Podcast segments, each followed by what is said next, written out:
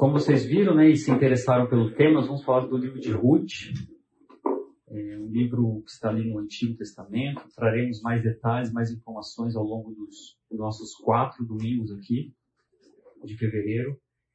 E tenho certeza que será um tempo proveitoso, um tempo genuinamente gasto com a palavra de Deus e que poderemos crescer vendo essa história dessa, dessa moabita, dessa mulher tão importante na história do povo de Deus. E veremos o porquê.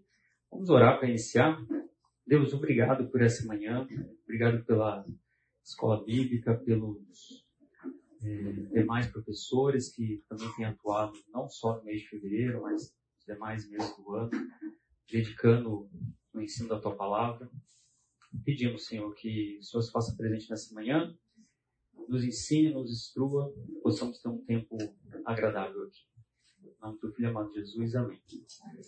E também, falando no microfone, na gravação, não queria que isso intimidasse a gente a participar mesmo, como eu falei, é uma escola bíblica, né? Isso envolve a interação também dos alunos, quem está presente aqui. Então fiquem à vontade para qualquer comentário. É, quando eu perguntar, se você quiser responder, é muito legal. Que aí eu pergunto, você responde, eu fico feliz e a aula flui melhor. Tudo bem? É, queria começar perguntando para vocês aqui, quem, principalmente quem é casado ou está namorando, quando vai, chega aquele sábado à noite e a sua esposa fala assim, amor, vamos assistir um filme de romance, você estava doido para ver o filme do Pantera Negra que lançou na Disney, você fala assim, ah, tudo bem, vamos. Qual filme de romance tem pra gente ver? E aí você começa a procurar todos os streams, aquele filme Na minha época, quando eu casei, a gente ia, alugava na locadora um filme e ficava procurando um filme de romance. Aí tava tentando ler que, quem era o ator, quem era a atriz. E não poucas vezes os filmes nos decepcionavam bastante. Assim. Seja pelo enredo, o ator que era feio, né? Porque isso decepciona qualquer um. Você quer ver um romance com pessoas bonitas, né? É... E muitas vezes era um tempo perdido, vamos dizer assim, né? A Marina, minha esposa, tem as suas preferências de filmes românticos. É... Depois ela dá as dicas dela, assim, tem um catálogo muito bom lá de filmes que ela gosta de ver e rever. Então ela fala assim, já que eu não acho os filmes novos bons, eu vou ficar vendo os antigos.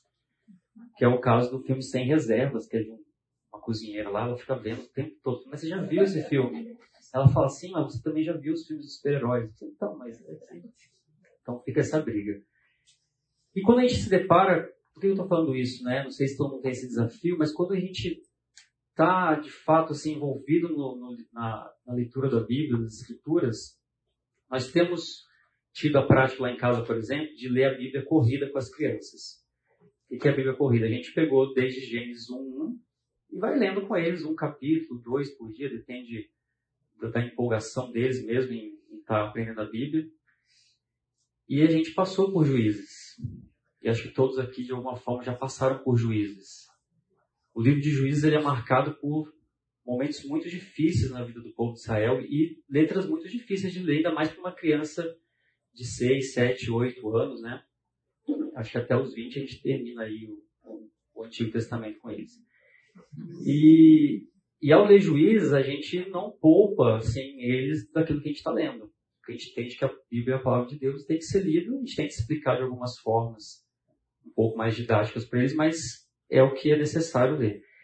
E logo depois tem os juízes, você tem um livro que ele supera qualquer obra de ficção qualquer obra de Shakespeare, qualquer filme de romance que você possa imaginar ou, pensar. Supera sem reservas. Cadê a Marina? Ela tá aqui. Supera muito sem reservas. Porque é um filme, uma história de amor de uma mulher por um homem, de um homem por uma mulher, de Ruth Boaz, mas muito mais do que isso, é uma história de amor de Deus pelo seu povo. E é isso que eu queria trazer para vocês esses quatro domingos, que ficasse gravado isso, a história de amor de Deus pelo seu povo. E eu sempre, quando é, é, tenho o privilégio de dar aula aqui na igreja, e geralmente eu pego é, livros bíblicos, né? É o que mais me interessa como para dar aula. Eu tento trazer um pouquinho sobre quem é o autor, quem escreveu, quando escreveu. Eu talvez vá gastar menos tempo aqui do que até eu gostaria, porque você pega livros como o do, do Robert Chilson, ele gasta quase a introdução inteira, aqui umas 50, umas 40 páginas falando sobre quem é, quem escreveu, como foi. Todos esses detalhes são importantes para a nossa história. Mas o fato é que os autores concordam que a autoria é desconhecida. Alguns apontam especialmente para Samuel, como autor desse, desse breve relato aqui dessa história. É, isso nos exigiria né, que a gente levasse que esse escrito tenha sido feito, tenha sido composto durante os anos que Davi viveu como fugitivo. Então, um pouco ali nesse período. Ah, Bruno, já li em outros lugares que foi depois. Sem problemas. Essa é uma, é uma perspectiva de cada autor. Eu gosto muito do que o Chilson fala. É, alguns falam que talvez Natan tenha escrito, outros falam em Salomão. Salomão talvez seja o menos provável, porque no final, se você já leu o livro de Ruth, quando fala da genealogia de Ruth, não aparece o nome de Salomão. Poderia pressupor que ele, como escritor, talvez tivesse colocado o seu próprio nome ali na genealogia. É, o mais provável mesmo é que tenha sido alguém comissionado pela família real para registrar a soberana intervenção de Deus na constituição da árvore genealógica real. Por que, que eu digo isso? Eu queria que você abrisse aí, lá no livro de Mateus. Mas não é Ruth? Não, é Ruth. Mas nós vamos abrir Mateus rapidinho, vocês vão ver que faz todo sentido. Mateus 1, quando fala da genealogia de Jesus, e o, o nosso autor aqui, o evangelista, ele fala livro da genealogia de Jesus Cristo, filho de Davi, filho de Abraão. Abraão gerou Isaac. Isaac é Jacó. Jacó a Judá e a seus irmãos. Judá gerou de Tamar a Pérez e a Zera. Pérez gerou Esrom. Esrom a Arão. Arão gerou Aminadab. Aminadab a Nazon. Nazon a Salmão. Salmão, Salmão gerou de Raabe a Boaz. Este, de Ruth, gerou Obed e Obed a Jessé. E aí você continua e ele fala que Jessé gerou o rei Davi. Nós temos aqui na genealogia do nosso Senhor Jesus Cristo a figura, aparece o nome de Ruth. E talvez isso que gere o maior interesse em lermos essa história dessa Moabita. É provável também que ela tenha sido escrita antes do nascimento ou a própria ascensão de, de Salomão ao trono. Haja visto novamente não tem menção a ele. Flávio José, por exemplo, fala, é, ele é da opinião que Ruth viveu nos tempos do sacerdote Eli, no começo da vida de Samuel. Então nós temos aí um, uma, uma data provável que eu coloquei aqui entre em que foi escrita essa história, entre 1350 a.C. a 1100 a.C.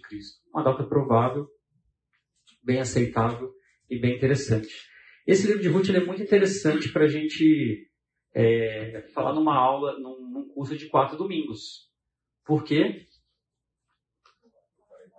Tem quatro capítulos, olha só, quem pensou nisso, que interessante. Então nós temos quatro domingos para fecharmos quatro capítulos. E essa divisão dos quatro capítulos, ela é interessante, mas ela também não pode nos, deixar enganar. Poderíamos gastar muito tempo num capítulo só e, e, talvez menos no outro. A verdade é que o livro de Ruth ele tem uma infinidade de preciosidades sobre as quais nós poderíamos tratar. Podemos tratar apenas sobre a vida de Boaz, podemos tratar apenas sobre a vida de Ruth, podemos falar sobre Noemi, ou Mara, né, como ela preferia ser chamada em alguns momentos.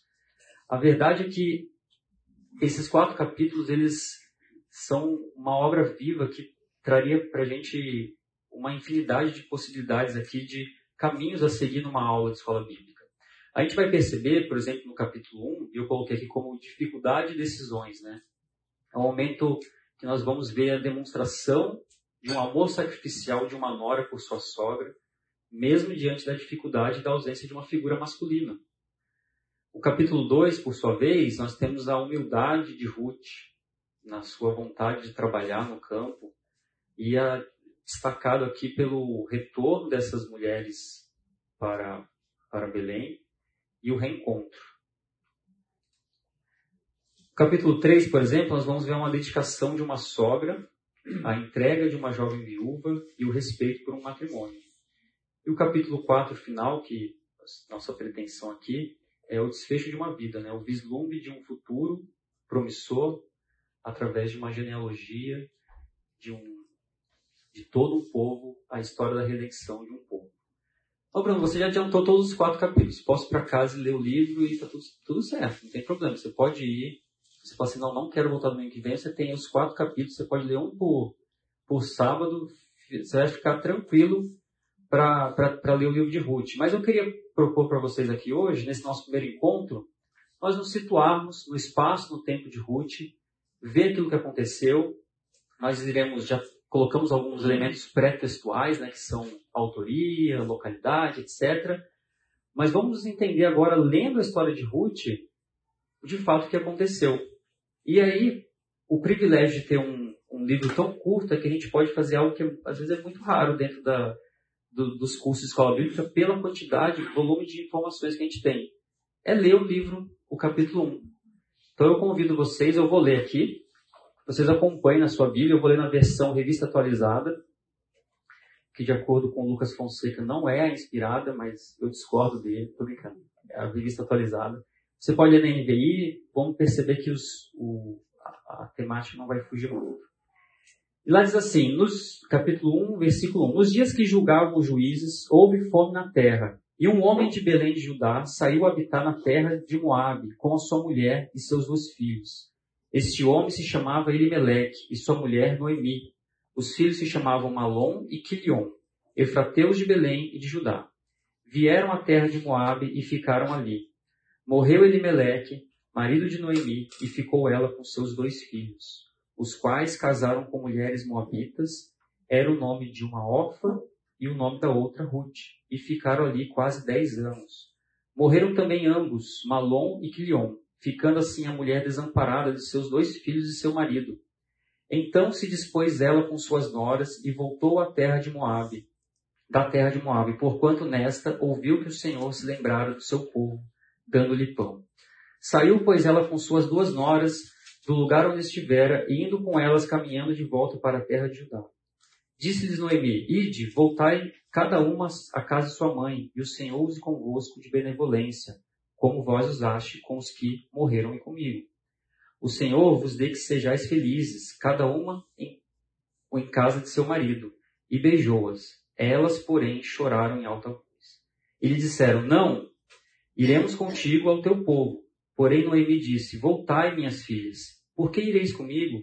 Tenho eu ainda no ventre filhos para que vos sejam por maridos? Tornai, filhas minhas, ide-vos embora, porque sou velha demais para ter marido. Ainda quando eu dissesse, tenho esperança, ou ainda essa noite tivesse marido e houvesse filhos, esperá-lo-eis até que viesse a ser grandes? Abster-vos-eis de tomar de marido? Não, filhas minhas, porque por vossa causa a mim me amarga o ter o Senhor descarregado contra mim a sua mão. Então, de novo, choraram em alta voz. Orfa, com um beijo, se despediu de sua sogra. Porém, Ruth se apegou a ela. Disse Noemi, Eis que tua cunhada volta ao seu povo e aos seus deuses. Também tu volta após, após a tua cunhada. Diz, porém, Ruth, não me inste para te, que te deixe e me obrigues a, a não seguir-te, porque aonde quer que fores, irei eu, e onde quer que pousares, ali pousarei eu. O teu povo é o meu povo, o teu Deus é o meu Deus. Onde quer que morreres, morrerei eu, e, e aí serei sepultada. Faça-me o Senhor o que bem aprovesse outra coisa que não seja a morte me separar de ti. Vendo, pois, Noemi que de todo estava resolvido acompanhá-la, deixou de insistir com ela. Então ambas se foram, até que chegaram a Belém. Sucedeu que ao chegarem ali, toda a cidade se comoveu por causa delas, e as mulheres diziam, não é esta Noemi? Porém, ela lhes dizia, não me chameis Noemi, chamai-me Mara, porque grande amargura me tem dado Todo-Poderoso. Ditosa ao partir, porém o Senhor me fez voltar pobre, porque pois me chamareis Noemi, visto que o Senhor se manifestou contra mim e o Todo-Poderoso me tem afligido? Assim voltou Noemi da terra de Moabe com Ruth, sua nora, a Moabita, e chegaram a Belém no princípio da cega da cevada. O começo do livro de Ruth ele nos ensina que situações difíceis da vida não devemos ir por caminhos que o Senhor não aprova. Veja bem, o começo do livro de, da, do livro de Ruth nos ensina que em situações difíceis da vida nós não devemos ir por caminhos que o Senhor não aprova. Tempos complicados esses aqui que, que essa família vivia. Veja bem como diz o primeiro versículo, nos dias em que julgavam os juízes. Alguém sabe dizer como que era o tempo em que julgavam os juízes na vida de Israel?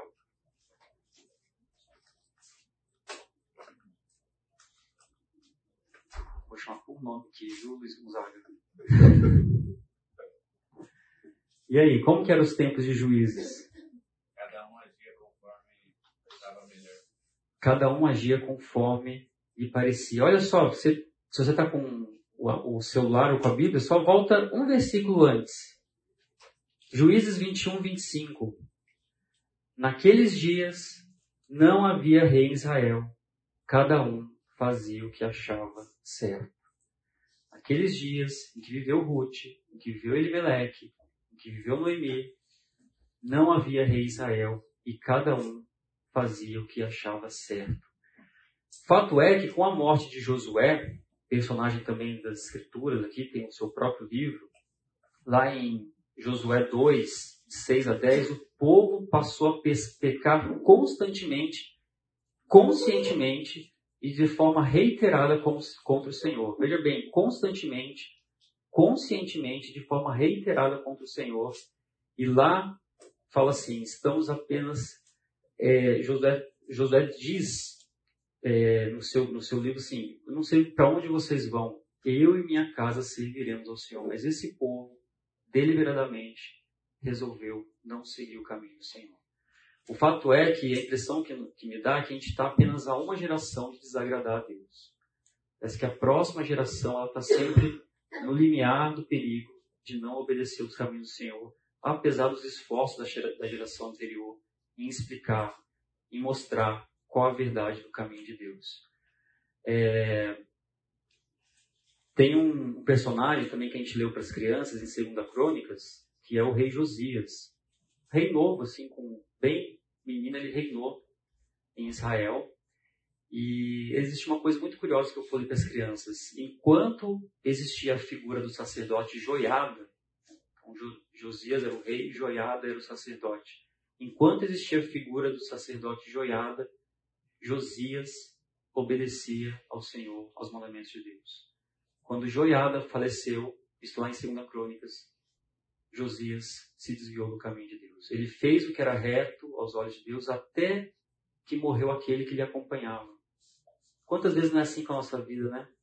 A gente tem os pais, tem os pastores, tem os líderes, mas dá um momento que eles não estão na nossa vida, seja por um falecimento ou por uma distância geográfica, nós esquecemos prontamente do Senhor. Nos dizem que julgavam juízes. Que tempos eram esses, né? Tempos difíceis. Parecidos com os tempos de agora? Sim, né? Será que nós não somos o povo de Deus? Nós não somos Israel no sentido povo de Deus aqui? Mas parece que não há rei na terra. Cada um faz o que bem entende. Nós vemos isso, quer seja pelas redes sociais, pelo dia a dia, pela convivência com outras pessoas. Esses tempos de agora são muito parecidos com os tempos em que vivia a jovem moabita Ruth são os dias de instabilidade, né? É época em que o povo, o povo de Deus, esse povo separado por Deus, provocava a ira de Deus com a idolatria. E reiteradamente era um ciclo vicioso. Juízes é um ciclo vicioso em que o povo se metia em crenca, Deus levantava juízes para guiar o povo e o povo novamente se voltava para o pecado, colhia as consequências do pecado, todo o sofrimento. E é um terror. Então, se eu falei do, dos filmes de romance, quem gosta de filme de terror aí, pode ler o livro de Juízes. É um filme de, é um filme de terror. É história macabra atrás de história macabra, fruto, consequência do pecado do povo de Deus. A história de Ruth, ela parece um espelho nesse sentido para os dias atuais, né? Em meio ao mundo caído, as pessoas fazem cada vez mais o que lhes parece certo, esquecendo de Deus. No mundo caído, em que Ruth viveu e que nós vivemos, as pessoas cada vez mais optam e não seguir o caminho de Deus. Não, esse caminho é o mais difícil, eu vou decidir por, conta, por minha conta e risco. Veja lá o que diz Deuteronômio 28, do 15 ao 18. Entretanto, se vocês não obedecerem ao Senhor, ao seu Deus, e não seguirem cuidadosamente todos os seus mandamentos e decretos que hoje lhes dou, todas essas maldições cairão sobre vocês e os atingirão. Vocês serão amaldiçoados no campo, também as colheitas da sua terra, os bezerros e os cordeiros dos seus rebanhos. Então, logo nos primeiros versículos de Ruth, nós ficamos sabendo o quê? Que havia o quê em, na terra que eles moravam? Fome. Havia fome na terra de Belém. Por que, que havia fome? Porque eles viviam no tempo de juízo, eles não obedeciam ao Senhor. A mão de Deus pesava sobre o povo de Israel. E aqui existe um conceito muito importante da, da aliança mosaica, né? Que a aliança mosaica ela é condicional. O povo vai desfrutar das bênçãos de Deus se atentamente ouvirem a voz de Deus. É isso que Deuteronômio traça todo, Deuteronômio Levítico faz todo o tratado de um acordo entre Deus e o seu povo. Se vocês fizerem isso, vocês terão as bênçãos. Se vocês não fizerem isso, maldição cairá sobre vocês. E é isso que eles estavam vivendo. E a fome não era uma novidade para o povo de Deus. Lembra de, de, do Egito, em Gênesis 46? Os irmãos de José e José foram ao Egito buscar o quê? Comida. Tinha fome, o povo tinha fome. Não era uma novidade para esse povo. Povo sofrido. Mas os tempos de juízo era bem provável que era um cenário onde não era uma fome tão somente por um, um acaso. Deus pesava a sua mão sobre o povo. É, veja só, uma, em contrapartida aqui, né, em Levítico 26, 3 e 4, para a gente ver como que Deus cuidava do seu povo se eles guardassem os mandamentos. Se andares nos meus estatutos, guardares os meus mandamentos e os cumprires, então eu vos darei as vossas chuvas a seu tempo, e a terra dará sua messe, e a árvore do campo seu fruto. Obedeceu? A terra vai produzir, os gados vão engordar, o rebanho vai procriar. Não obedeceu? Fome e destruição. Então nós temos aqui a história de, de uma família. Inicialmente está lá, né? Versículo 1. Nós temos muitos elementos no versículo 1. Um homem de Belém, ele foi para habitar na terra de Moab com sua mulher e dois filhos. Então nós temos aqui uma família típica, né? Naquela época provavelmente só tem, também os carros só cabiam dois pontos de cinco, então eles tinham dois filhos, né? Então não podia ter mais de dois filhos, porque não cabe no carro. Né, André? O André que tem vários filhos, né, André? Difícil, né? Eles tinham dois filhos, dois meninos, dois prodígios ali, né? E esse homem a sua família sentiram fome. Nós temos que olhar para Elimelech e ver um pai de família em que ele percebeu que faltou o pão na casa do pão. Por que casa do pão? Belém quer dizer casa do pão. Olha que interessante como o autor de Ruth aqui, eu gosto da ideia de Samuel como autor, ele é bem detalhista nesse sentido, né? Faltou pão na casa do pão, faltou pão para aquela família. E eles se aventuram em sair de Belém fica a poucos quilômetros ali do sul de Jerusalém. É, o seu nome anterior, você pode ver lá em Gênesis 35, 19, que eles chamavam de Efrata. Por quê? Porque existe duas Beléns na Bíblia, né? É, uma que é menos conhecida ficava no território de Zebulon. E a mais conhecida é a Belém Efrata, né? Muitas vezes chamada de, é, exatamente de Belém Efrata. Veja lá o que diz Miqueias 5,12. E tu, Belém Efrata, por isso que ela é mais conhecida, pequena demais para figurar como grupo de milhares de Judá. De ti me sairá o que há de reinar em Israel, e cujas origens são desde o tempo antigo, desde os dias da eternidade. É interessante notar que, e a gente já leu isso em Mateus, os antepassados do rei Davi, a genealogia de Cristo, viviam em Belém Efrata, uma cidade pequena demais. Então, você que mora em Cosmópolis, não se sinta menosprezado. Você que mora em Campinas, não se sinta lisonjeado também. É uma cidade pequena demais, mas a promessa de, do Messias vinha de Belém, da cidade do pão.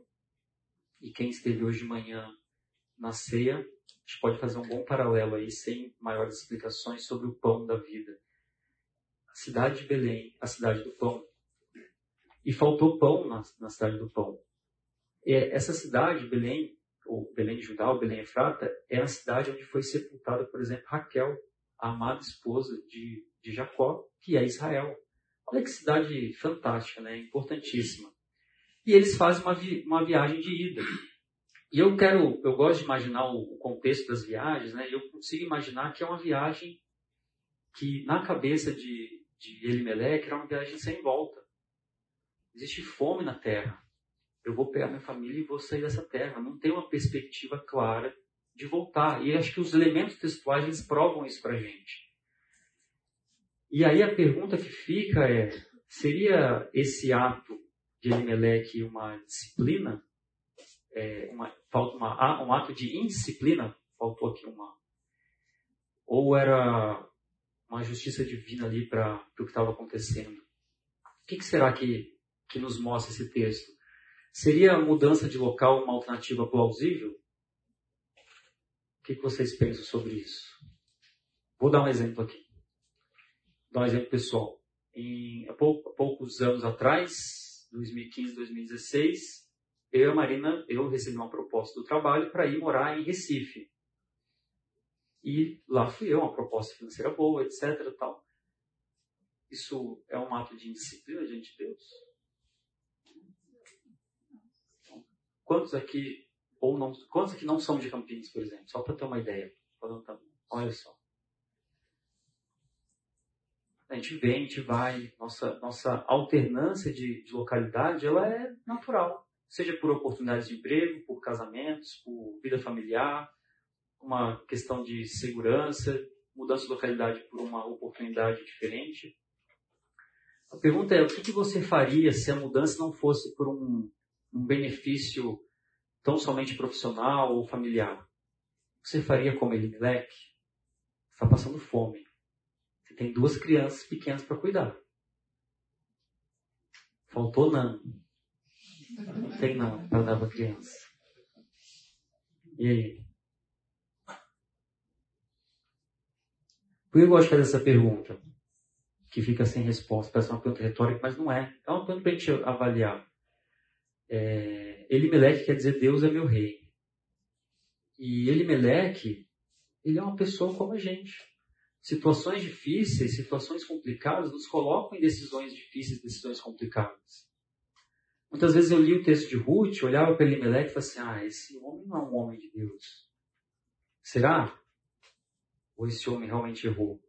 Temos que pensar que o movimento quase errático aqui do, do povo de Deus, que os patriarcas fizeram, Abraão saiu da sua terra, sai da tua terra, da tua parentela, vai para uma terra que eu te mostrarei. Eles muitas vezes aconteceram por causa da fome. Nós vemos, por exemplo, em Gênesis 12, 10, Abraão ele desce ao Egito por causa da fome. Eu já falei da, é, de Gênesis 46. Em Gênesis 26, 1, Isaac desce até a terra de Gerar, que é a terra dos filisteus, por causa de fome. Em Gênesis 41, 27, um pouco uh, antes do 46 que eu havia citado, o sonho de Faraó interpretado por José é sobre uma fome na terra e que levou seu pai Jacó até o Egito. O contexto de fome no povo de Israel é muito, é, é muito recorrente. Havia uma dificuldade inerente ali para esse povo. E nessa viagem de ida, existem decisões a ser feitas, né? E um ponto importante para a gente pensar aqui, que a história de Elimelech, às vezes é a história de cada um de nós. É a história de decisões que têm que ser tomadas em momentos, de, momentos difíceis. É a história de decisões que a gente toma a todo momento. E que muitas vezes esse fato ele é muito confuso na vida dos cristãos. Será que eu estou certo? Se eu fizer isso, Deus vai se agradar? Se eu fizer tal coisa, isso vai ser conforme a vontade de Deus? Eu não quero tirar a responsabilidade de Elimelech, mas também não quero colocar um peso sobre a vida de, de um homem que viveu momentos que muitos de nós aqui nunca vai imaginar o que, que é, que é passar fome. Que é passar uma, não fome no sentido de assim, estou com fome. Desço as escadas, abro a geladeira e encontro lá um alimento qualquer que seja um pote de Nutella, né? Pronto, sacia minha fome com Nutella. Não, esse homem estava passando momentos difíceis. Será que os momentos difíceis também estavam em consequência do pecado de Elimelech e de sua família por viverem no tempo de juízes e serem como os demais do povo de Israel que desobedeciam a Deus constantemente, aí nós começamos a olhar para a vida de Elimelech, da sua família, com alguns traços que a gente pode talvez trazer para os dias atuais. Será que as decisões que eu tomo na minha vida, em situações limites, elas estão pautadas e baseadas porque eu tenho vivido uma vida de pecado e agora quero resolver magicamente com uma decisão pessoal minha? O texto, não, o texto fala que eles viviam no tempo de juízes. O texto traz uma família fugindo da fome. A gente consegue traçar alguns paralelos e pensar. E talvez a intenção do autor aqui seja exatamente essa. Deixar ali um, uma fagulha de dúvida para a gente pensar assim, será que Elimelech fugiu e ele estava certo? Será que ele fugiu, mas ele estava errado? O que, que Elimelech fez antes? Como a sua família vivia? Será que eles eram uma família idólatra? E aí eu coloquei aqui uma trecho de uma música que eu gosto bastante da banda Resgate. Ele fala assim: se existisse o si, inúmeras vezes si, qualquer simples ato seria um fato infinito. Se a gente pensar no ah, mas se eu fizesse tal coisa? Mas e se eu mudasse para tal lugar? Essa, essas dúvidas que vão apontando na cabeça são dúvidas inerentes a qualquer um de nós.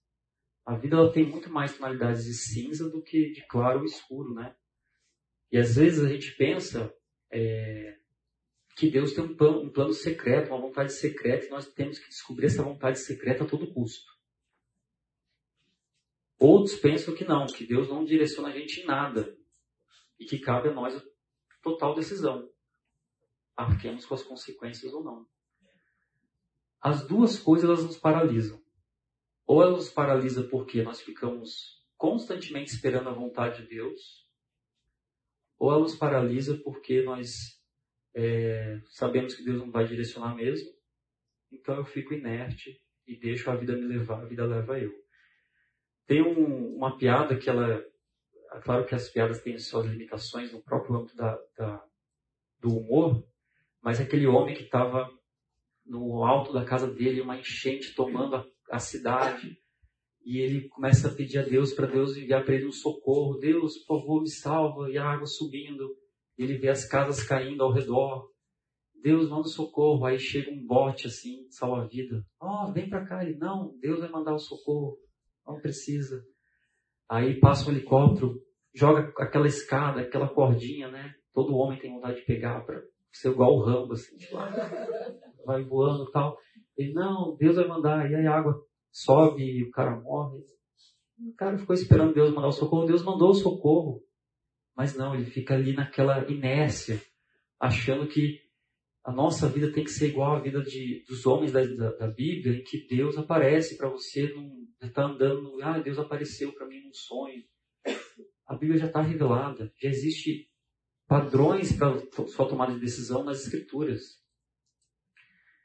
Então, qualquer que tenha sido a expectativa de Elimelech em pensar que Deus tinha uma vontade secreta para ele. Talvez ele pensasse que ele era como Abraão, eu vou sair da minha terra, da minha parentela e vou para um outro lugar. E não ache isso absurdo, viu? Já fui em diversas igrejas, uma vida pregressa aí, não posso contar muita história, em que as pessoas pregavam isso. Sai da tua terra, você vai ter as bênçãos de Abraão, Deus vai fazer de você uma grande nação onde você for. Aí vai você para Cosmópolis. Estou explicando com Cosmópolis. Aí você. E outros pensam que não. Eu já fui também em locais em que as pessoas veem a vida, a vida com Deus de uma forma inerte. Não, Deus não apita nada na minha vida. As decisões quem toma sou eu. Nós temos nossas mãos, e talvez Elimelech não tivesse nem parte disso aqui para tomar decisões sábias do que fazer em situações difíceis, em situações limites. E já fica a pergunta para você pensar no domingo, na hora que você estiver almoçando seu frango com macarrão, será que ele moleque pecou ou não pecou? O pastor Emílio, Emílio Garofalo, Garofalo, não sei como é que quem for professor de português fala se tem acento, não tem? Ele escreveu esse livro aqui, As Boas Novas em Ruth, Redenção no Campo do Senhor, e ele entende um pouquinho diferente do, do Robert. E ele cita bastante o Robertismo, né? Então é interessante essa, isso é muito comum na academia, né? Você dialoga com os, com os autores e tira suas próprias conclusões. E muito interessante ouvir os dois lados. O Emílio ele fala assim: o coração de Elimelec é exposto na falta de confiança do Senhor. Situações limite têm o poder de nos mostrar a realidade sobre o que está no nosso coração. Isso os dois concordam. Eles discordam se Elimelec pecou ou não. E quem sou eu para discordar de qualquer um dos dois aqui? Os dois estão, estão certos. Dois. É, mas esses concordam. Situações limites têm o poder de nos mostrar a realidade sobre o que está no nosso coração. É no momento da doença, é no momento da falta do pão, é no momento da calamidade, é no momento da desesperança social, política, em que Deus revela o que está no seu coração. E ao revelar o que está no seu coração, e isso é inerente a todos nós, você provavelmente vai tomar, vai tomar decisões em que não estão em conformidade com o que Deus gostaria que fosse feito. Para o Emílio, Elimelec errou. Ele saiu da terra prometida do povo de Deus. De fato, ali era a terra prometida. Moab, já passou aqui o mapinha, Moab não fazia parte dos territórios da terra prometida de Deus. Ele preferiu se aventurar em campos verdejantes, mas sem o bom pastor. Quantas vezes nossa vida não é assim? Nós preferimos nos aventurar em campos. A, a grama do vizinho sempre é mais verde, né? Nós preferimos nos aventurar nesses campos verdejantes, mas Deus não vai com a gente. Quando eu era mais novo, na minha época de mocidade, mocidade, quando você fala mocidade, você percebe que a pessoa é velha. A gente tinha um teatrinho que a gente fazia na igreja, na minha antiga igreja aqui de Campinas, a PIBC, em que um jovem tentava sair de casa para ir para uma, uma balada tal e tinha um personagem que era Jesus e ficava seguindo ele assim. Aí ele, não, Jesus, fica aí, eu tô, tô saindo. Ele tentava sair se arrumando. Não, Jesus, pode ficar aí e tal, eu tô, tô saindo. E o tempo todo o teatro, aquele sketch é exatamente isso. Ele tentando se livrar de Jesus. Sempre Jesus é um personagem muito ruim, né? Porque você fala assim, cara, é inerte esse personagem. Né? Assim, não tem muito preço por ele, mas era um bom ator ali. E ele tentando se livrar de Jesus para sair e para viver a sua vida de forma a se aventurar em campos verdejantes que fossem sem a figura do bom pastor.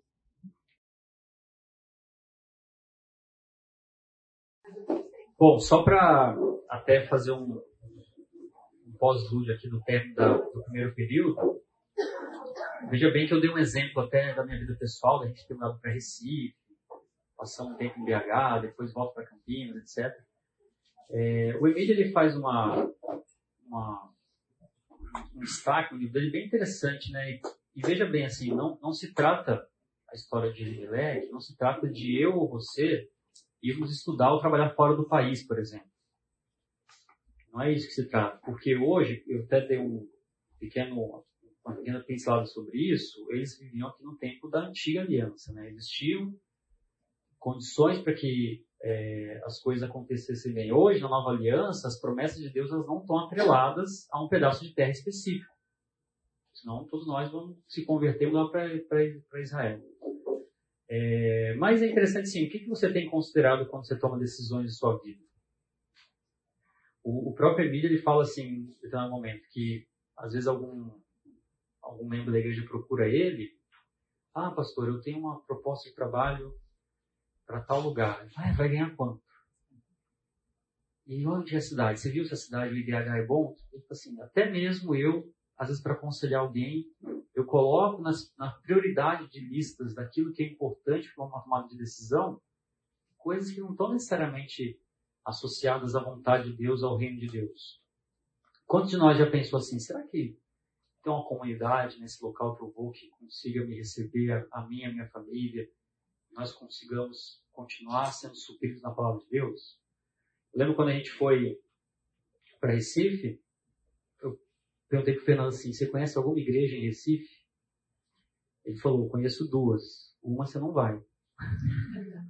A outra eu aconselho fortemente aí, que era a primeira igreja presbiteriana das Graças, ali no, no bairro das Graças, em Recife. E foi excelente. A gente teve ali pessoas que nos acolheram, tinha escola bíblica. É, só que o professor, ele dava aula o ano inteiro. Assim, coitado desse professor. Ele fica o ano inteiro passar. Assim, não sei se eu tenho o professor dos alunos, né? O aluno aguentar o professor o ano inteiro. Então, o que a gente considera quando a gente toma essas decisões? No caso, Elimelech considerou ir e de fato mudar de país, mudar de região. Ele escolheu ir para Moab. O que é Moab, né? Que lugar que é esse que ele fala? Que lá diz assim, né? Versículo 2: Este homem se chamava Elimelech, sua mulher Noemi, os filhos se chamavam Malom e Quilion, efrateus de Belém de Judá, vieram à terra de Moab e ficaram ali. Se você abrir lá a sua Bíblia em Gênesis 19,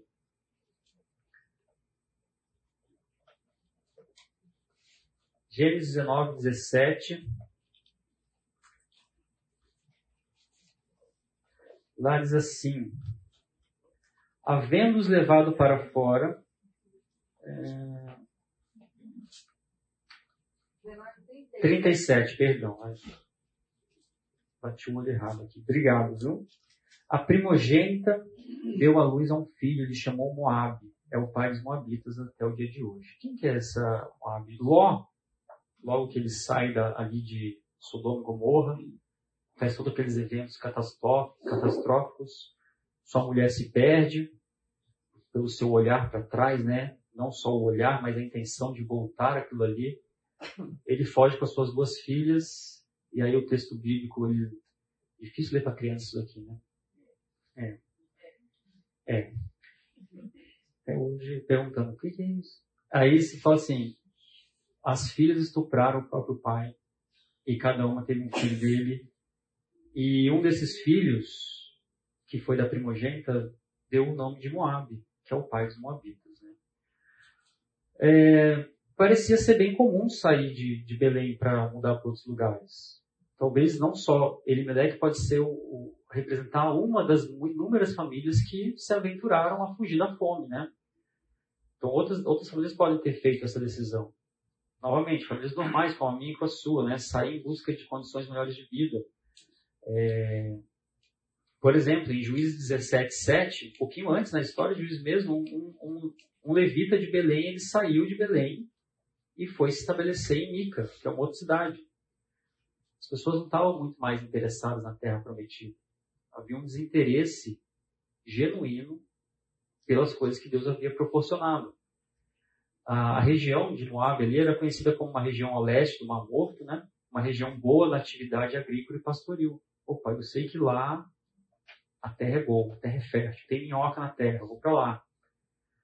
Outro, outros textos aí que nos fazem lembrar de Moab, né? Quem pode abrir para mim números 25, de 1 a 3? Se puder ler, por favor.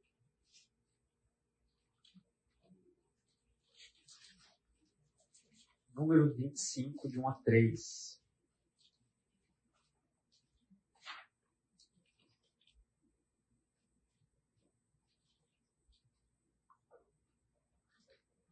Enquanto estava acampado em Sitim, os homens de Israel começaram a ter relações sexuais com as mulheres moabitas da região. Essas mulheres os convidaram para o sacrifício a seus deuses. E o povo participou da festa e adorou os deuses de Moab. Olha que interessante. Estou destacando aqui esse segundo item, né? Práticas idólatras. O povo de Deus começou a praticar idolatria porque os seus, os homens, os filhos de Israel, se relacionavam sexualmente com as mulheres moabitas e essas os conduziam a práticas idólatras. Se você pega outro texto como Juízes 3, a partir, é, a partir do versículo 12, ele vai falar um pouco mais também sobre esses moabitas, né? E ali o, o Eglon, né, que é o rei, é, existe ali uma servidão sobre aquele rei ali. E o juiz tem que livrar Israel das mãos dos moabitas. Um rei moabita, por exemplo, em Josué 24, 9, né, pede que Balaão amaldiçoe os israelitas. Que escolha que Elimelech foi fazer, né? Ele escolheu ir para o lugar de caso pensado em que havia ali prática de idolatria, havia uma ruptura entre dois povos que não se, se davam bem. E ele escolheu esse lugar para ir. Lá em Deuteronômio 23, 2 e 3 fala assim: Nenhum bastardo entrará na Assembleia do Senhor, nem ainda a sua décima geração entrará nela.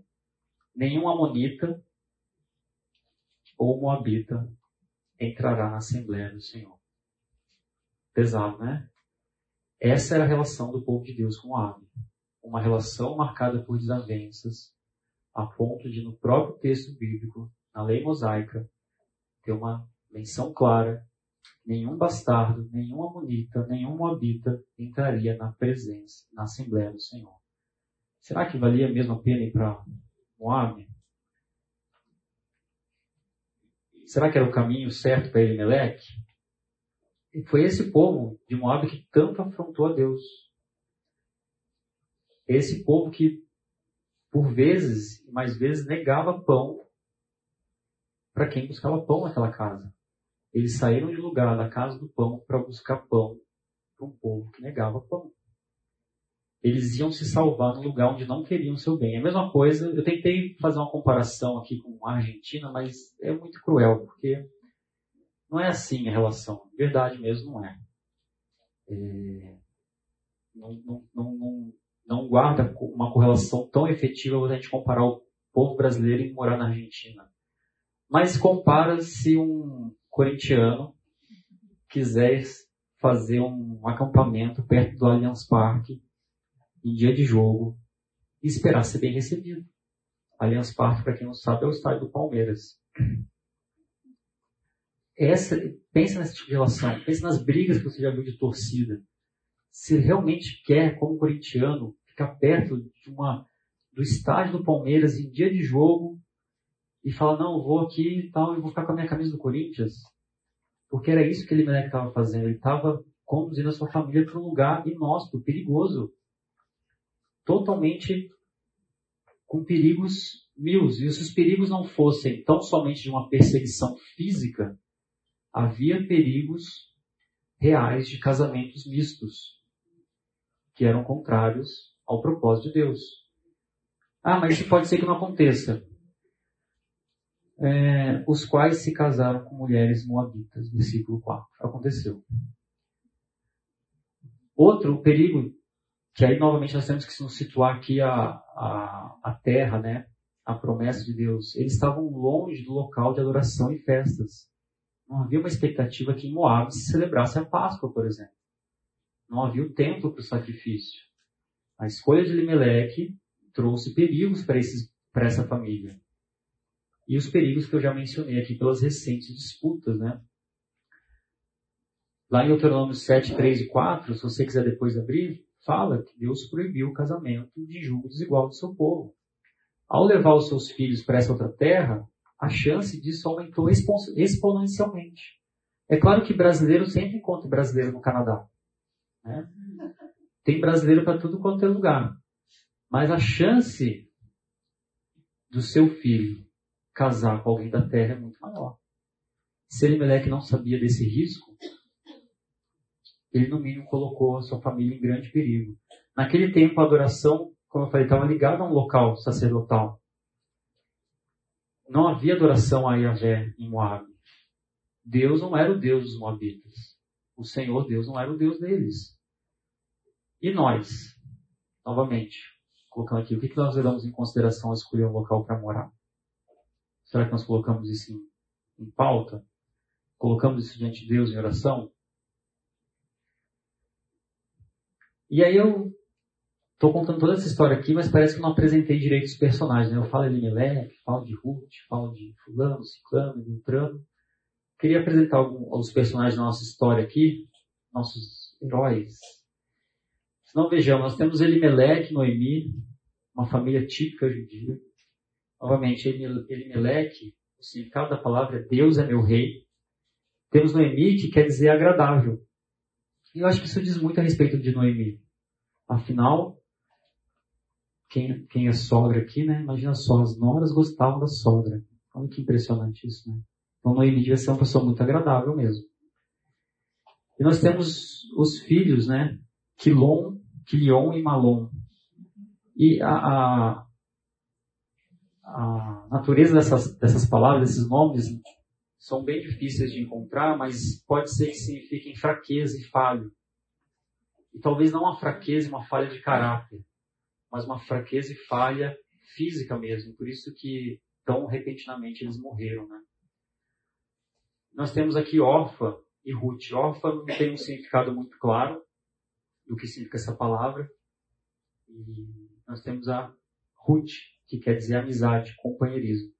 E aí o, o, o trecho nos mostra né, que no versículo 3 morreu Elimeleque e morreu também no versículo 5 Malom e Quilion.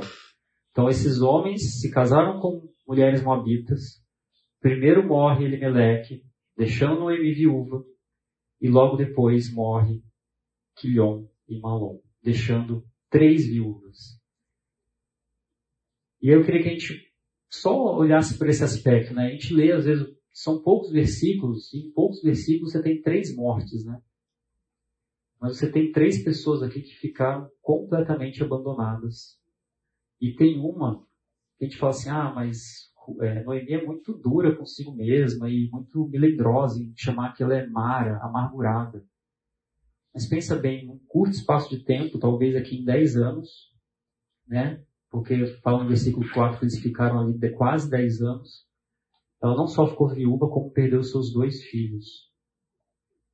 Então havia uma tristeza muito grande para essa mulher, havia uma profunda, uma profunda tristeza, uma profunda amargura sobre ela, né? E aí começa, logo depois disso, em que elas percebem que ela ficou desamparada, versículo 5, sem os seus dois filhos e seu marido, ela toma uma decisão. As decisões agora não são mais de Elimelech. Elimelech se foi. Os homens que poderiam assumir não estão mais ali para tomar decisões. A decisão agora é de Noemi. Ela que tem que tomar a decisão. Ela é a chefe de família. Ela é o arrimo da família. Que família? Ela e suas duas noras. E elas fazem uma viagem de volta. Por quê? Porque a vida precisa continuar. Elas não podem ficar mais ali. Elas não têm condições, e a gente vai ver isso mais para frente nas próximas aulas. Noemi não tinha condições de, de ir para o campo e, e, e, prosperar como uma, agricultora. O que, que pode ter acontecido para elas pensar em voltar? E aí no versículo 6 diz assim que se dispôs ela com suas noras e voltou da terra de Moabe, porquanto nesta ouviu que o Senhor se lembrara do seu povo dando-lhe pão. Em que momento que Deus pode se lembrar do seu povo no tempo de juízes? Provavelmente um juiz se levantou. O texto de Ruth não fala qual juiz foi esse. Seria excelente porque a gente já encaixaria exatamente no, no, em qual momento da história isso aconteceu. Mas é provável que se Deus se lembrou do seu povo é porque Deus mandou um juiz o juiz, dentro daquele ciclo vicioso de juízes, fez com que o povo se arrependesse e o povo passou novamente a prosperar. A benevolência de Deus voltou para os israelitas. Agora havia pão na casa do pão. E Noemi ficou sabendo disso. As notícias correram rápido. As notícias correm rápido quando as histórias são do povo de Deus. As pessoas ouvem a respeito do povo de Deus e falam: opa, Deus restaurou a condição da agricultura de Israel. E aí, essa providência divina, ela se encontra no caminho de três mulheres viúvas. E no versículo 8, ela fala assim para as suas noras: Ide, voltai cada uma à casa de sua mãe, e o Senhor use convosco de benevolência, como vós usaste com os que morreram comigo. Noemi falou: Vão, o Senhor vai ser leal com vocês, pode ir embora. E no sentido de ir embora, me dá a impressão aqui pela, pela pela forma que o texto foi construído, e talvez seja a intenção do autor, me parece que elas estão naquele road movie, sabe? Aqueles filmes de estrada que eles estão caminhando, estão aprendendo, e não me fala assim, não, para, pode voltar. Volta para casa da mãe de vocês. Vai ficar com, com a sua família. Lá vocês vão ser abençoadas. Deixa eu na minha amargura sozinha. Eu vou voltar sozinha para o meu povo. Noemi tinha essa clara percepção que aquelas mulheres não eram parte do povo de Deus. E, a, e a, o, o, versículo aqui ele pode dar um, causar um pouco de estranheza, volte para a casa da sua mãe, esse era o, o jeito de, de, de, da expressão bíblica para ligar é, assuntos pertinentes ao casamento. Alguém pode ler, por favor? Três pessoas. Uma abre em Cantares 3, 4. outra, abre, outra pessoa abre em Cantares 8.2 e outra pessoa abre em Gênesis 24, 28.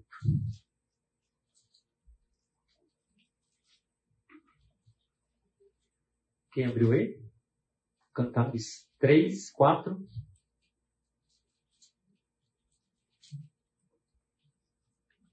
Mal os deixei. Comprei logo o amado da minha alma. Agarrei-me a ele e não o deixei ir embora. Até que o fiz entrar em casa de minha mãe e na recâmara daquela que me concedeu. Muito bem. Cantares 8, 2.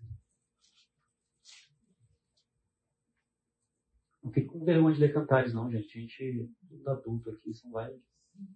Repartirei de viria na casa da minha mãe. E tu me ensinarias, e eu te daria a beber vinho aromático e das minhas. O texto de Cantares ele traz essas duas expressões de casa da minha mãe como algo relacionado ao casamento. A proposta de Ruth aqui era volta para casa da mãe de vocês, porque lá vocês vão ter uma perspectiva de um casamento. Gênesis 24, 28, quem abriu? E a moça correu e contou da casa de sua mãe todas essas coisas. Sim, aí é, é o contexto é, Jacó, né? É isso? Sim. E ele encontra ali a, a sua mãe e fala assim, ela correu para casa de sua mãe. Nesse sentido também, da casa da mãe ser uma expressão que liga assuntos pertinentes ao casamento. Ou então, Noemi estava tão somente falando para elas assim, a responsabilidade de vocês, duas meninas, é com a mãe de vocês. Eu não sou, porque a sogra tem esse papel de mãe, né, da segunda mãe. Até no direito brasileiro, você pode se separar da sua esposa, viu? mas a sogra continua sendo sua sogra. E ela falou assim: não, a responsabilidade de vocês não é comigo, é com a mãe de vocês. Vai e volta para casa da mãe de vocês. Mas nessa viagem de volta, ainda que a preocupação de Noemi fosse legítima e sincera em prover para essas moças um cuidado melhor, é... porque ela sabia que ela tinha vivido uma vida longa com seu marido, com seus filhos. Mas aquelas mulheres precisariam também passar por isso e ter esses privilégios de ter um marido, de ter os filhos, de ter alguém que cuidasse delas. Ela queria que essas companheiras de viagem ali delas, dela de tanto tempo, né? Talvez há 10 anos conhecendo aquelas moças, tivessem também a possibilidade de ter os seus próprios filhos. E ela insiste com elas. E Orfa e Ruth, de alguma forma ali, elas vão se despedir, cada uma do seu jeito. Perceba que em quatro vezes Noemi insiste com as meninas que elas voltam para casa da sua mãe. Então ela fala, versículo 8, Ide voltai. Depois ela fala no versículo 11, Voltai, filhas minhas.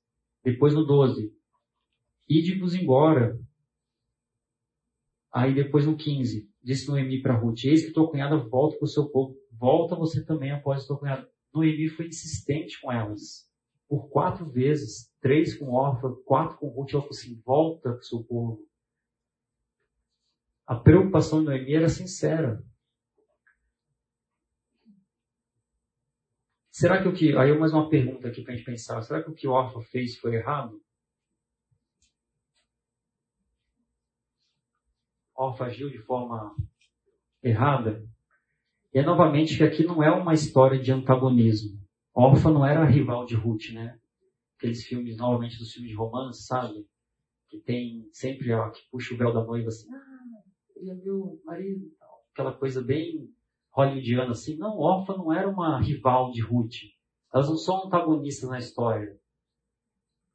Não é, não é aqui uma história de bem e mal entre duas mulheres. Mas é a boa nora e a excelente nora. Orfa era uma boa nora ficou com Ruth. Ela, Ruth teve que, desculpa, ficou com Noemi. Noemi teve que insistir com ela três vezes para ela voltar, até ela entender, no ponto, de vida, no ponto de vista dela, do que ela tinha aprendido até então, do que ela tinha de experiência de vida, que de fato ficar na casa da mãe dela era o melhor caminho. Ela não foi uma má nora, ela foi uma boa nora. Ela acompanhou Ruth toda a sua viuvez. Ruth, não, desculpa. Ela acompanhou Noemi na sua viuvez. Ela esteve com Noemi o tempo todo mas Ruth era excelente. E é isso que a Bíblia vai mostrar para a gente, que Ruth era diferencial. E aí nós temos o, o famoso trecho, né? Que muitos usam em casamento. Não que esteja totalmente errado, né? Que aqui mostra de fato uma, uma declaração de amor e talvez seja a declaração de amor entre dois, dois seres humanos mais impressionante que alguém possa pensar e ter feito já. Não, Bruno, mas eu fiz meus votos para minha esposa, tal, no casamento. Então, mas a de Ruth, ela supera. Não, mas eu prometi para ela que eu vou beijar os pés dela. Não, mas a de Ruth é melhor do que os pés que você vai beijar da sua esposa. Inexplicavelmente, Ruth se apegou a Noemi. Não tem explicação para isso que Ruth. A forma como Ruth se apegou a Noemi. Ruth declara sua lealdade a Noemi. No quadro aqui nós temos é, autor, né? Peter Lessman. Essa talvez traz mais cores e vida para esse momento em que Ruth talvez estivesse insistentemente tentando proteger na visão dela aquela menina e ela inexplicavelmente ela fala: Não me enche para que te deixe e me obrigue a não seguir-te. Aonde quer que fores, irei eu. Onde quer que pousares, ali pousarei eu. O teu povo é o meu povo, o teu Deus é o meu Deus. Onde quer que morremos, morrerei eu, e aí serei sepultado. Faça-me, Senhor, o que bem lhe aprover, se outra coisa não seja a morte me separar de ti.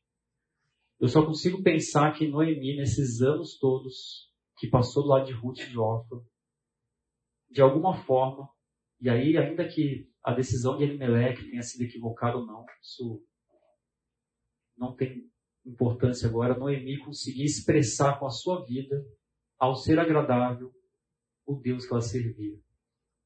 As expressões da vida de Noemi com as suas duas noras, aquelas mulheres que tomaram seus filhinhos queridos, ficaram com eles, o filhinho que ela passou talquinho, cuidou deles tal, e duas mulheres estrangeiras usurparam no local de figura feminina mais importante na vida deles, mas ela era agradável a ponto de que Ruth expressa algo aqui, que ela fala, o teu povo é o meu povo, o teu Deus é o meu Deus. Havia em Ruth aqui uma sinceridade e um aprendizado a respeito de quem é o Deus de Noemi, que eu só consigo imaginar a própria Noemi passando esses ensinamentos para ela. Por quê? É muito comum naquela época que as pessoas viviam em comunidades, em clãs, né, em pequenas comunidades, existia a figura paterna, mas esses homens saíam para caça, para o cultivo. E quem ficava junto o tempo todo? As mulheres. No cuidado da casa, no cuidado do, da, das, das pessoas ao redor, dos gados, etc. As mulheres estavam ali havia um, talvez aqui uma perspectiva de um discipulado não institucionalizado de Noemi, a sogra com as suas noras. E esse, esse texto, né, essa, essa expressão de Noemi me fez lembrar muito de João 6. Gostaria que vocês abrissem aí.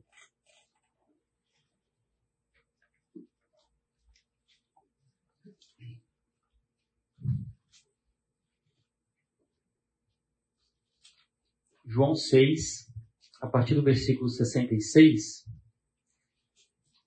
a gente poderia até voltar um pouquinho antes, né? Alguns discípulos eles ficam escandalizados com as palavras de Jesus, logo depois que ele fala que ele é o pão da vida, mas ele fala que é necessário que, e o Felipe leu isso hoje lá, né? Quem comer da minha carne, beber do meu sangue, tem a vida eterna, restarei no último dia. E alguns discípulos ficam escandalizados, né? E no versículo 60 ele fala assim: dura esse discurso, quem os pode ouvir? E aí Jesus falou: Isso escandaliza vocês e muitos se foram. E no 66 fala assim: João 6,66. À vista disso, muitos dos seus discípulos o abandonaram e já não andavam com ele. Então havia uma perspectiva que existia mais ou menos um número de 500 pessoas que se reuniam em torno de Jesus. E esses discípulos, muitos o abandonaram e já não andavam com ele. Então Jesus perguntou aos doze, que são os apóstolos, porventura quereis também vós outros retirar-vos? Vocês também querem ir embora? Respondeu Simão Pedro, Senhor, para onde, para quem iremos? Só tu tens as palavras de vida eterna. A impressão que dá é que Noemi teve a mesma percepção que Pedro teve aqui. Jesus não fala aqui para Pedro como ele falou quando ele pergunta quem sou eu, né? Alguns falam que é o profeta, Elias, e Pedro fala, tu és o Cristo, o Filho de Deus vivo. E Jesus fala, bem-aventurado Simão Barjonas, porque não foi nem carne nem sangue te mas foi o Espírito Santo de Deus. Ele não traz essa expressão para Pedro aqui. Mas nós temos a plena percepção que Pedro, por si só, não poderia ter tido esse vislumbre de quem era Cristo a falar. Só tu tens as palavras da vida eterna. Nós, por condições humanas, sozinhos, não conseguimos ter essa percepção clara de olhar para uma situação como essa e perceber a providência divina de Deus, a providência divina de Deus em nossas vidas. O Ruth estava falando para Noemi assim, Noemi, para onde que eu vou? Eu vou voltar para casa da minha mãe? Eu vou voltar para minha terra, para minha parentela? O seu Deus é o meu Deus, o seu povo é o meu povo. É como se ela estivesse dizendo assim, é lá que tem as palavras da vida eterna, é para lá que eu quero ir. Eu quero isso que você tem, eu quero esse Deus que você tem.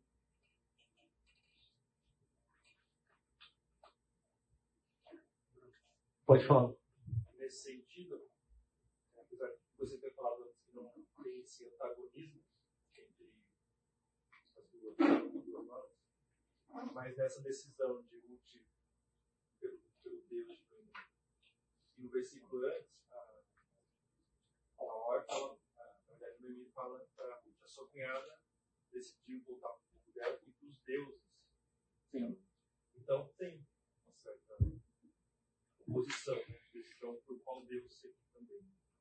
Não, legal. Realmente tem essa, essa perspectiva, só quis trazer o contexto de, de que Orfa não é a, a vilã maior da história, né? Não é a Orfa que é aquela bruxa má, né? Tipo, ah, ela tá e sempre quando vai ver as histórias em quadrinhos das crianças, né, as revistinhas, a órfã é até mais feia. Não sei se vocês percebem.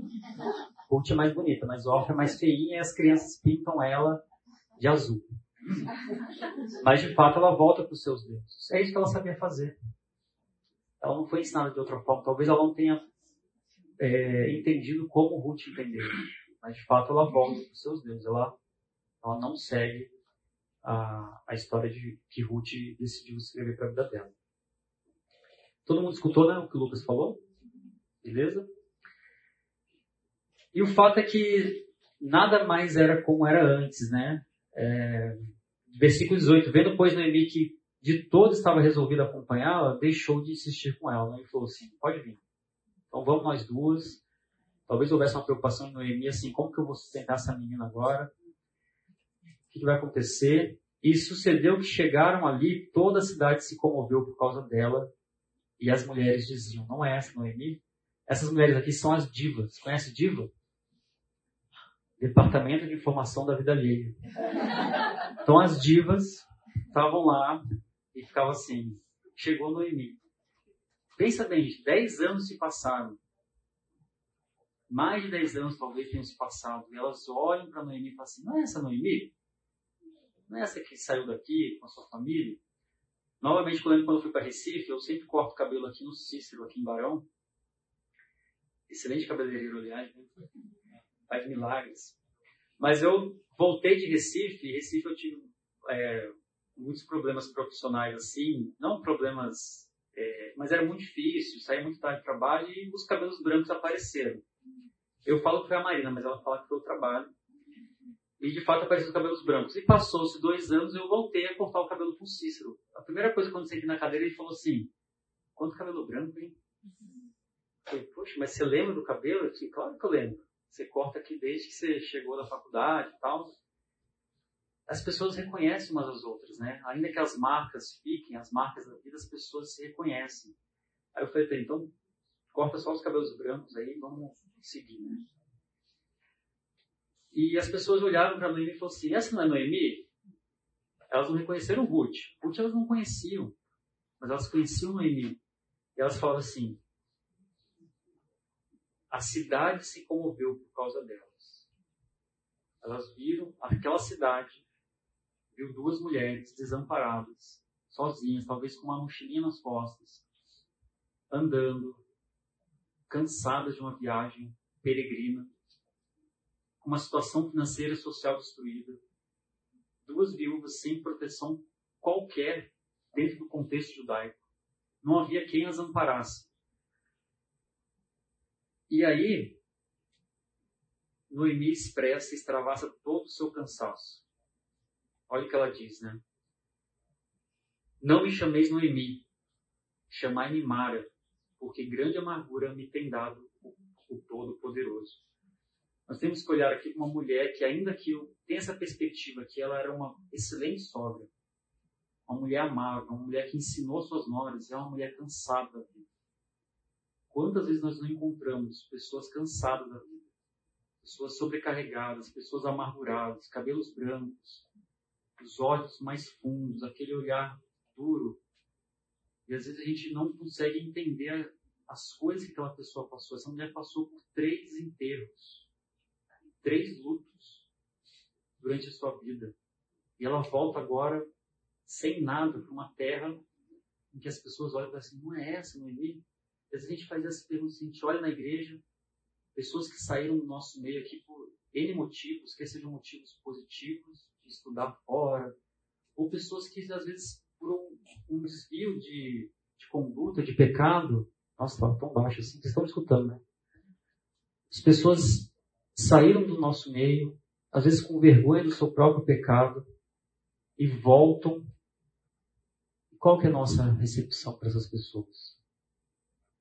Será que a gente olha para elas num tom de sarcasmo? Será que a gente olha para elas numa perspectiva de que, ah, essa aí, né? Esse daí você já sabe, né? Ou será que nós agimos de uma forma genuína como verdadeiro corpo de Cristo e recebemos essas pessoas? Quando Jesus foi, foi ser crucificado, é, Pilatos fala assim para as pessoas: Esse aí não é o rei de vocês? Esse não é o rei de judeus? a liderança judaica fala assim: Não, não coloque na placa: Este é o rei de judeus. Coloque: Esse dizia ser o rei dos judeus. Havia a vergonha da cruz ali, né? Às vezes o retorno traz uma vergonha, traz um constrangimento. Imagina o tanto que Ruth, que Noemi teve que engolir do seu próprio ego para voltar para sua terra, aos cacos, aos pedaços. Como será que elas foram recebidas, né?